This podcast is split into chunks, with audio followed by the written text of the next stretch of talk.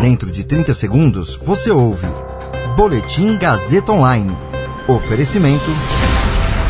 Se você tem muito o que dizer e quer escolher uma profissão para dar voz às suas ideias, a Faculdade Casper Libero é o seu lugar. Jornalismo, publicidade e propaganda, relações públicas, rádio, TV e internet. Todas as possibilidades abertas. Acesse casperlibero.edu.br e conheça as infinitas rotas que o mundo da comunicação oferece.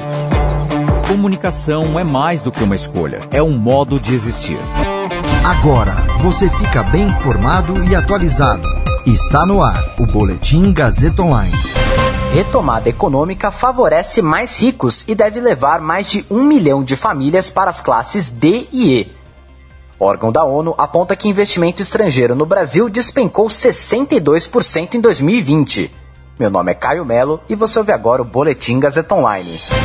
Uma projeção feita pela Tendências Consultoria, com base em dados do IBGE, Ministério da Economia e Ministério da Cidadania, obtido com exclusividade pela Globo News, concluiu que a recuperação econômica no Brasil está favorecendo as classes mais altas da sociedade e deve levar mais 1,2 milhão de famílias à pobreza, aumentando ainda mais a desigualdade no país.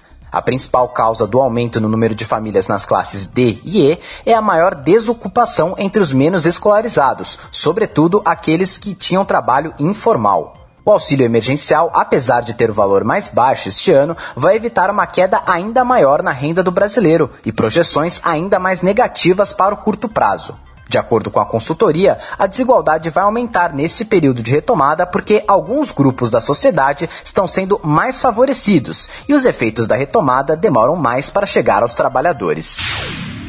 Dados do Monitor de Tendências de Investimentos Globais, divulgados ontem pela Conferência das Nações Unidas sobre Comércio e Desenvolvimento, mostraram que o investimento estrangeiro direto no Brasil despencou 62% em 2020. No ano passado, os recursos estrangeiros investidos no Brasil somaram 25 bilhões de dólares, o menor patamar em duas décadas. Em 2019, o volume de investimentos havia ficado em 65 bilhões. Com a queda, o Brasil também caiu no ranking dos países que mais recebem investimento estrangeiro direto. Da sexta posição em 2019, passou ao décimo primeiro lugar. Embora o movimento tenha sido sentido com mais força no Brasil, ele foi global. Em todo o mundo, o fluxo de investimento estrangeiro direto caiu 35% no ano passado. O resultado foi bastante desigual, com o Brasil apresentando um desempenho bastante negativo em relação aos demais países, mesmo em relação ao conjunto da América Latina e Caribe, que viu o fluxo recuar 45% em 2020.